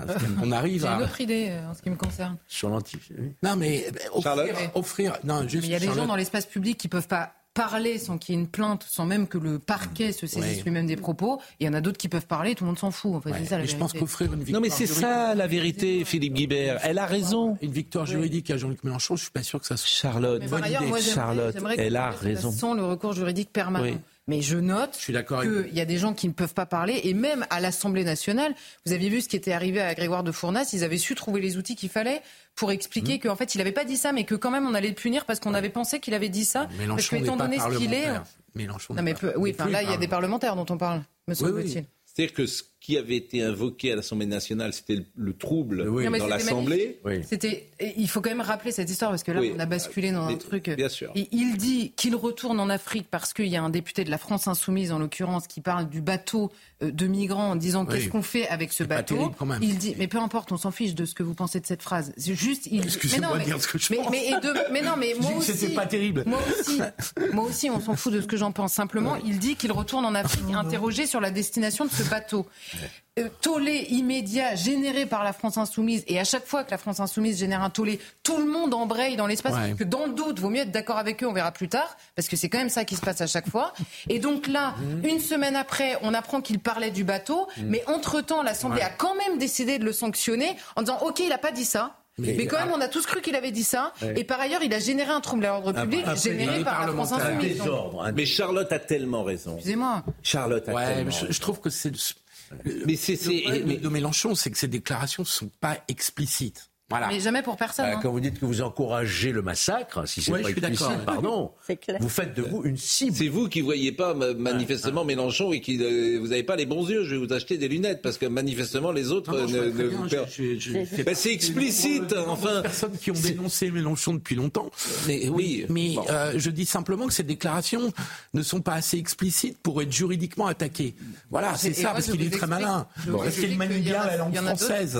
Moi, arrête, C'est parfaitement ce qu'il fait. arrêtons de dire qu'il est très malin parce que ça, ça m'a- ça m'agace en plus. En tout cas, M. Mélenchon n'a jamais. Ouais, Mélenchon vu un massacre. hein. Il ne sait pas de quoi il parle. Il n'a pas touché un cadavre. Il n'a pas traîné un corps en dehors des ruines d'un, immeuble bombardé. Il ne sait pas ce que c'est. Alors la- l'importance, au demeurant, ça me renvoie, pardonnez-moi, je fais juste une incise, mais ce qui est très frappant dans, la- dans l'affaire des kibbutz et qui euh, aura un rôle, à mon avis, important dans les semaines qui viennent, c'est qu'effectivement, les massacres ont été filmés, puisqu'il y avait des caméras partout. Et donc, on a, que les Israéliens ont recueilli ces images et qui peuvent les diffuser au fur et à mesure que l'émotion semble se C'était tarir. horrible hier, parce que hier, ils- euh, il y a eu une conférence de presse de Tsahal qui a diffusé, Oui. euh, et j'ai eu Antoine Estève tout à l'heure. Alors, vous n'avez pas l'odeur, vous n'avez pas la couleur, vous n'avez pas les cris, vous n'avez pas les bruits, mais vous avez l'image. Oui. Et rien que ça, l'image, ça terrible, saisit. mais- mais- Et on arrête de faire de l'idéologie, c'est-à-dire un raisonnement avec des idées qui deviennent folles. C'est-à-dire que réel. ceux qui voient ces images, et d'ailleurs c'est Oui. pour ça que certains ne veulent même pas les voir, parce qu'elles te hantent. Oui. après. Elles te hantent. Bien sûr. Donc il y avait une conférence de presse hier, les journalistes qui étaient présents, Antoine Estelle n'était pas présent. Il m'a dit, moi j'étais sur le terrain. Mais ceux qui euh, ont vu, il y avait une centaine de journalistes, tu n'oublies plus jamais Il y en a qui les sont images. qui sont sortis. Bah, ils, ne parleront Bien sûr. plus, ils ne diront plus que quelqu'un campe à Tel Aviv pour encourager le massacre après avoir vu des images pareilles. Une question pour vous, la radicalisation en prison, parce que Hmm. vont sortir, paraît-il, euh, ces prochains mois, euh, je ne sais combien de personnes déjà qui ont été... déjà. Il y a déjà Il y en a déjà- 300, Ouais. 300 condamnés pour fait de terrorisme qui ont Ouais. purgé leur peine, qui sont déjà sortis. et qui sont dehors. Mais qu'est-ce qu'on fait de ces gens-là? Je voudrais qu'on voit le sujet de Godric Bay. Que se passe-t-il en prison? La radicalisation. Et vous me dites comment on peut faire avec des gens qui sont dans la nature. La radicalisation dans les prisons, un phénomène qui gangrène l'Hexagone.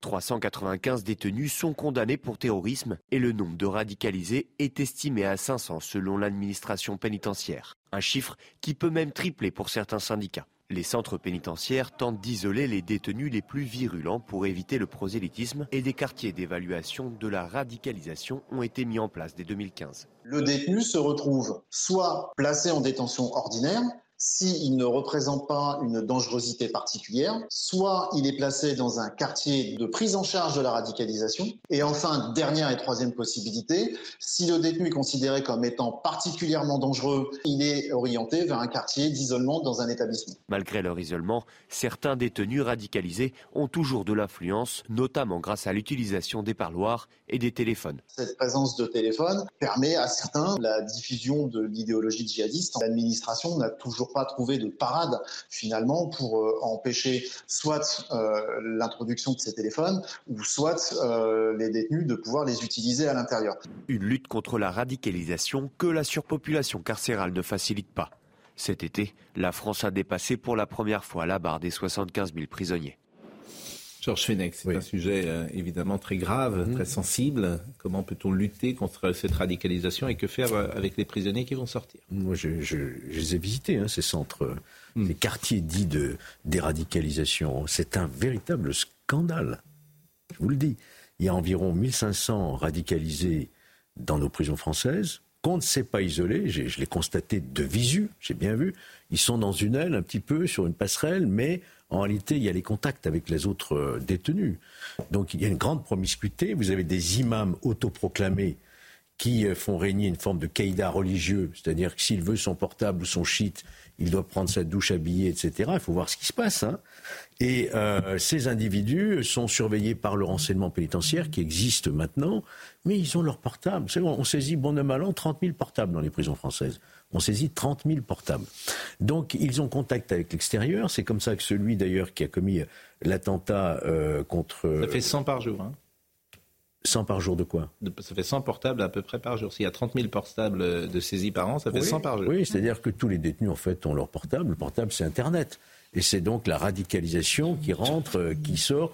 On ne sait pas déradicaliser, ça, il faut arrêter avec ça. Et qu'est-ce qu'on sait faire, en fait ben, Il aurait fallu, moi, de mon, point de vue, je pense qu'il aurait fallu, c'était d'ailleurs un vœu émis par les syndicats pénitentiaires, il aurait fallu construire deux ou trois centres hmm. entièrement dédiés à, ce, à, cette population pénale radicalisée pour éviter la, la contagion. Alors après, vous avez des critiques, vous voulez faire un Guantanamo. Mais géographiquement, est-ce que vous pensez qu'un jour, il faudra vraiment penser peut-être sortir ces gens de France et les mettre sur un territoire euh, qui soit gardé euh, en permanence et qui ne bouge plus Il faut les mettre dans un lieu qui soit entièrement hermétique. Voilà, ce qui n'est pas le cas. Mais pendant leur peine. Ça, ça existait, hein. ça, ça existait dans le passé. Hein.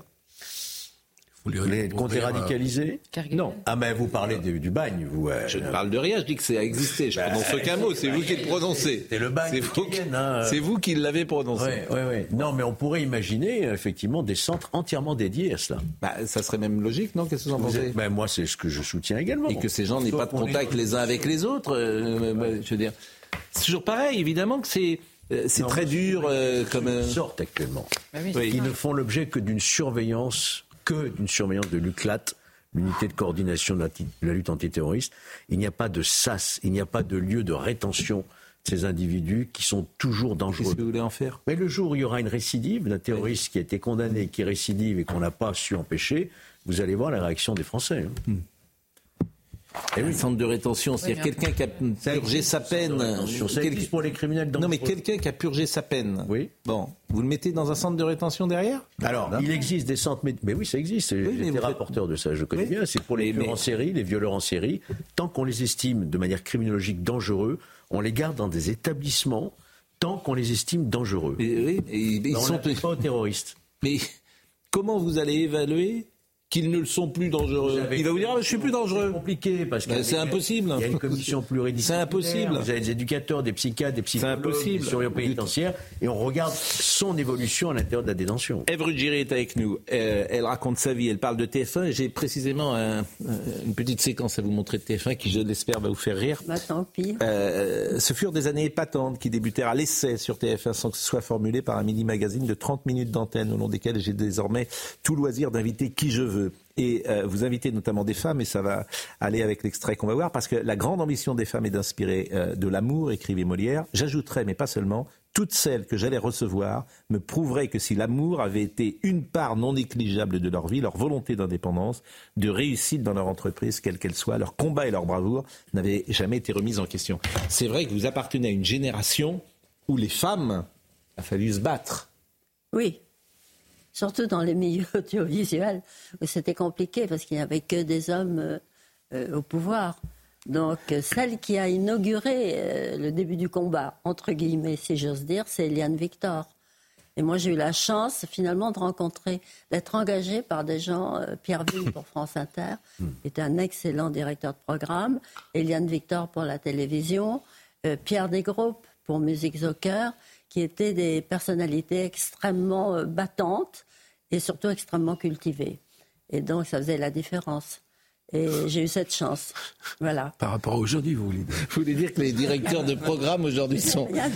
Non mais, ce qui est, non, mais ce qui est vrai, vous avez raison, c'est qu'aujourd'hui, les... parfois, pas toujours. Euh, parfois, les directeurs de programme ou les directeurs euh, de télévision aujourd'hui sortent d'HEC, alors qu'avant, ils avaient parfois fait normal, ou ils avaient fait, une, ou, Marcel Julien, par exemple, était un esprit euh, extrêmement cultivé.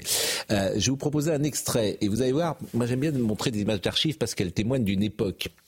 Donc on est en 81, vous venez de publier un livre manifestement sur des femmes. Oui. Et c'est Yves Mourouzi qui vous reçoit. Et vous allez voir comment Yves Mourouzi vous parle. Oui. Quand même, c'est ça, ça explique un peu cette époque-là. Mais je, c'est pour ça que j'aime bien ces petites séquences. Ça dure une minute quarante, regardez. À propos de destin exceptionnel, Ève Ruggieri, en voici quelques-uns. Eva Perron, Maria Callas, Flora Tristan, Matahari, Greta Garbo. Autant de femmes que, que vous nous faites rencontrer tous les matins sur France Inter. Oui. Alors, vous les choisissez comment, ces, ces, ces bonnes femmes? Ah, il y a, il y a plusieurs sources, si vous voulez. je, vais, recevoir trois lettres, là. Pourquoi Parce que j'ai dit les bonnes femmes. Ah oui, les bonnes femmes, non, non. Vous voyez, j'avais laissé passer là, mais les mauvaises habitudes.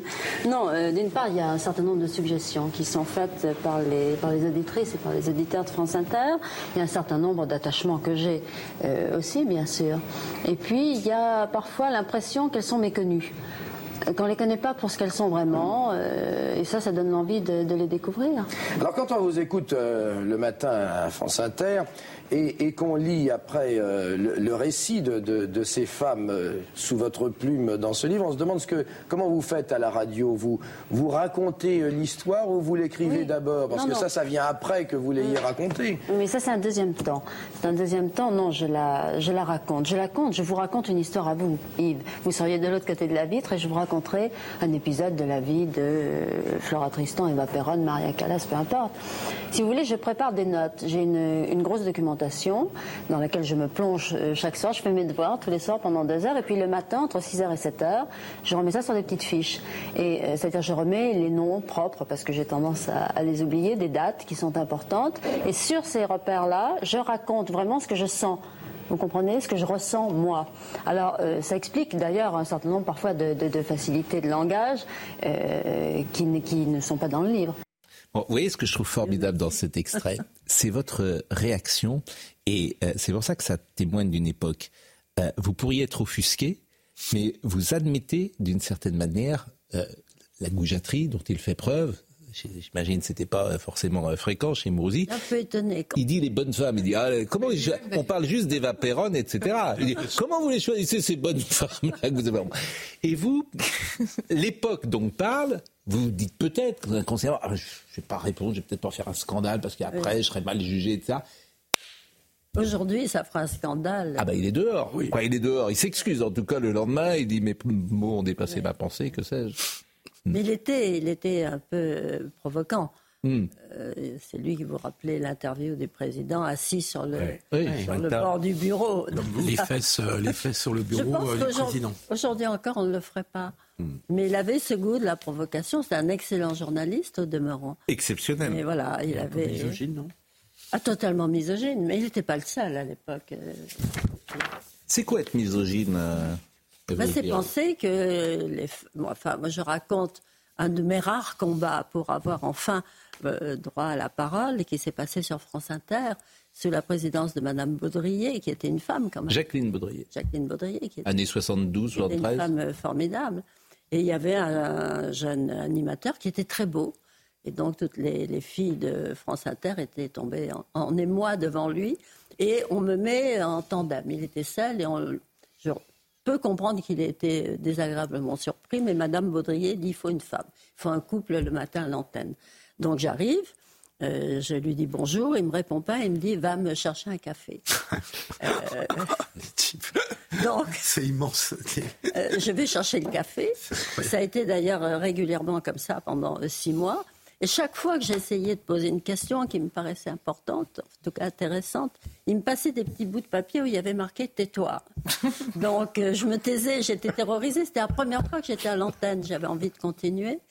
Et donc euh, un jour, il me passe un papier où il y avait marqué tais-toi ou je te fais virer. Alors le bruit courait que Madame Baudrier était en admiration devant ce garçon qui était très beau. Il a fait carrière? Ah, euh, vous allez voir. Donc, euh, moi, j'ai pris le, le petit morceau de papier. Je suis allée voir Pierre Vine et je lui ai dit voilà, je voudrais une augmentation. Et Pierre Vine, sidéré, me dit mais vous êtes là depuis six mois, vous voulez déjà une augmentation, qu'est-ce qui se passe Euh, Je lui dis je me fais insulter tous les matins, donc je pense que ou vous me donnez une petite augmentation et je reste, ou je pars. Et je lui ai mis le mot tais-toi, je te fais virer. Pierre Vine a regardé ça, il a dit bon, je m'en occupe. Huit jours après, euh, Madame Baudrier nous a invités pour un déjeuner très sympathique. Elle était extrêmement bien élevée. Euh, ça s'est passé très bien. C'est déjeuner mondain où on dit rien finalement. Et elle termine en disant Eh bien voilà, euh, je pense que maintenant l'harmonie règne. Et moi j'ai dit non. Donc il y a eu un moment de silence. J'ai dit écoutez, je suis désolée, mais voilà ce que me fait passer euh, ce monsieur. Et là, elle s'est décomposée et elle a dit Vous avez vraiment écrit ça? Et il a dit Oui, mais voilà. Elle a dit Non, non, non, n'en parlons plus. Et l'été arrivant, pendant les étés, ça se fait toujours. D'ailleurs, on met des gens à l'essai pour avoir une émission. Et Madame Baudrier m'a dit Est-ce que ça vous intéresserait de continuer, mais seule sur le, votre matinale? J'ai dit oui, beaucoup. Donc, juillet, août, pas de vacances. Et à la rentrée, j'étais seule. Il n'était pas. Et le monsieur a fait carrière? Hmm, Je crois qu'il fait des émissions religieuses maintenant. Et vous avez été augmenté? Il fait des émissions religieuses. Il en a fait, je ne sais pas s'il les fait toujours, mais c'était reconverti, si j'ose dire. Chaque matin sur France Inter, durant 9 ans, je m'en suis délecté. Et vous parlez de la voix. Chaque matin sur France Inter, durant 9 ans, je m'en suis délecté comme on se délecte de la première tasse de café prise aux aurores. Euh, pour la première fois, je renouais avec mon enfance, avec Marguerite la conteuse, mon initiatrice. Aujourd'hui encore, ce dont euh, se souviennent celles et ceux. Alors vous dites celles et ceux, ça franchement, non. Oui, il y a de bons conteurs. Oui, mais celles et ceux. Euh... Il, est, il, est, très, très Non, mais je, je suis d'accord avec vous. Non, mais vous dites celles et ceux. On disait ceux jadis. Ah vous oui, cédez non, un peu à... Je suis démodé. Bon. ben non, justement, vous êtes très à la mode en disant celles et ceux euh, qui me suivaient euh, le matin. C'est de cette voix qui les entraînait, le mot le plus fréquemment choisi dans d'autres mondes. Je vous écoutais quand ma maman m'emmenait à l'école. Vous m'avez donné le goût de l'histoire. Vous entendre raconter la vie d'Alexandre le Grand, c'était encore mieux que de regarder Bénure au cinéma. C'était une bouffée d'air et de bonne humeur sur le chemin du travail, un énorme travail surtout qui s'appuyait sur, majoritairement sur la documentation. Mais c'est vrai que vous appartenez à une génération de, de très grands passeurs. Euh, Alain Decaux, euh, vous, euh, ce, ce, ce, ce, sens de raconter les histoires, ce que vous faites ce matin avec nous. Oui. C'est-à-dire que vous parlez, on vous écoute. Mais je dis toujours. C'est merveilleux. Je ne suis pas une écrivaine, je suis une conteuse. Oui. Et voilà, je, je pense que c'est ma grand-mère qui m'a fait lire très très tôt. Elle avait une grande bibliothèque et elle adorait lire. Et moi, à 5 ans, je lisais Maupassant, par exemple. 6 ans, pas 5 ans, 7 ans. Mais je lisais Maupassant. J'avais lu les contes de la Bécasse en entier. Voilà. À 7 ans et Oui, oui, bien sûr. Eh oui, à 3 ans, j'avais tout lu Proust. Hein. non, mais c'est vrai que vous avez ce talent qui fait qu'on est. Euh, on vous écoute depuis que vous êtes arrivé euh, et on a envie que de vous écouter. Je pense que c'est plus sur le rythme du récit que sur ma voix parce que j'ai pas de voix. Ah si. J'ai pas de grave, Ah, si. j'ai pas d'aigu, j'ai un Si. petit médium qui est gros comme ça, sans micro, on m'entend pas là où. Oui, mais elle est, elle est reconnaissable entre toutes. Oui, mais je pense que ça tient à Identifiable. un rythme peut-être. Je sais pas. Bon, il est En tout 10 cas, heures. quand j'entends mes chanteurs, je mesure l'énorme différence entre quelqu'un qui sait se servir de sa voix, qui peut projeter sa voix euh, sans micro, évidemment, Mm. dans une salle de 3 ou 4 000 personnes, et on les entend comme s'ils étaient assis à côté de vous. Euh, vous parliez de la voix dorée de Pavarotti. Oui. Vous le mettez au sommet. Oui, on Il y a dit pas mieux. que mm, personne n'est irremplaçable. Moi, je, force est- quand je regarde un petit peu le panorama, Callas n'a pas été remplacé, euh, Pavarotti n'est pas remplacé, euh, le merveilleux danseur, comment s'appelait Nureyev? Nureyev n'est pas remplacé. Voilà, il y a plein de personnalités. Vous êtes plus sensible à la voix euh, de Pavarotti ou à celle de Callas? Ni à l'une ni à l'autre. Moi, je suis passionnée par les mezzo-sopranos. Ces voix de miel et comme ça, euh, qui sont euh, ni tout à fait graves, ni, ni tout à fait aiguës. Et par exemple? Et qui, oh bah, toutes les grandes mezzo-sopranos, John Anderson, des gens comme ça, qui ont des voix magnifiques. Euh, Bartoli. Cécilia Bartoli, c'est euh, ahurissant ce qu'elle fait. avec Il est très, on est très en retard. Il est 10h34. Vous voyez, on vous écoute et, et, euh, on, et on est très en retard. Somaya Labidi, les rappels du titre. Pardonnez-moi, Somaya. Emmanuel Macron appelle, je cite, à ne pas élargir le conflit entre Israël et le Hamas. Le chef de l'État estime que la libération des otages retenus à Gaza est, je cite, le premier objectif. Après avoir rencontré les familles des otages, le président s'est entretenu avec son homologue israélien avant de poursuivre sa visite avec un tête-à-tête à venir avec Benjamin Netanyahou. Deux hommes inculpés à Paris et placés en détention provisoire dans le cadre de l'attentat de Bruxelles. Ils ont été mis en examen pour association de malfaiteurs terroristes criminels et pour complicité d'assassinat en relation avec une entreprise terroriste. Les deux suspects auraient été en lien avec Abdeslam Laswed, auteur de l'attentat qui a fait deux morts le 16 octobre dernier en Belgique. Et puis après trois semaines de baisse, les prix à la pompe repartent à la hausse. Le tarif moyen du litre de gazole a augmenté de plus de 3 centimes d'euros. En cause, l'augmentation du prix du baril de pétrole qui a pris entre 3 et 4 dollars en moyenne. Alors évidemment, la régie me demande quelle est la personne dont vous avez parlé, euh, mais euh, je ne vous demanderai pas de vous la citer parce que ce ne serait pas convenable et ce ne serait pas délicat, mais je pense que euh, les gens vont essayer de trouver. Ève Ruggieri, au cas où je mourrais, c'est, on aurait pu en parler plus longuement, bien sûr. ce sont vos rencontres, tous les gens. On n'a pas parlé de Mitterrand d'ailleurs, c'est dommage, François Mitterrand avec lequel... Il était fortement intéressant. Oui, et peut-être intéressé aussi. Non, pas du tout. C'était euh, non, mon Dieu, non. Il était très malade et c'était, certains moments, c'était vraiment douloureux de, de, le regarder parce qu'il essayait de dissimuler la souffrance. Et c'était, moi, je l'ai connu vraiment tout à fait hmm. euh, dans la dernière partie de sa vie. Mais c'était quelqu'un qui était, je comprends qu'il ait euh, été un grand séducteur, semble-t-il, hmm. jusqu'à jusqu'à tout à fait la fin de sa vie. Et regardons les, photos parce qu'on les a pas vues, mais on est déjà en débord et, je demande à, Jean-Marc Morandini évidemment de, nous excuser. Pour mes parents. Voilà, c'est une très belle photo. Euh, Mon papa était très beau. Et voilà, il y a plusieurs euh, photos et, ces photos qui sont dans, dans, le récit, dans le livre, vous avez l'ouverture de, de elle. Euh. Mon équipe, que des femmes. je serais très à la mode aujourd'hui. Horowitz. Horowitz, évidemment, que vous reconnaissez, bien sûr. Euh, Roberto Alagna. Roberto Alagna. Rogero Raimondi.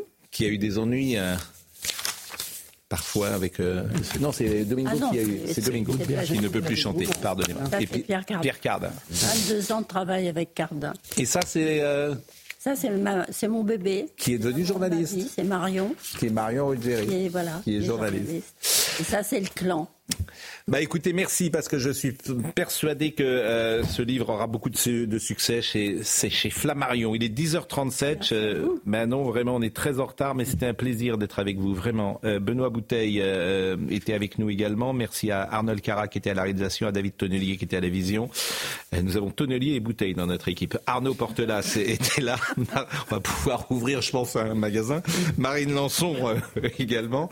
Et toutes ces émissions sont retrouvées sur cnews.fr. Jean-Marc Morandini. Jean-Marc Morandini dans une seconde.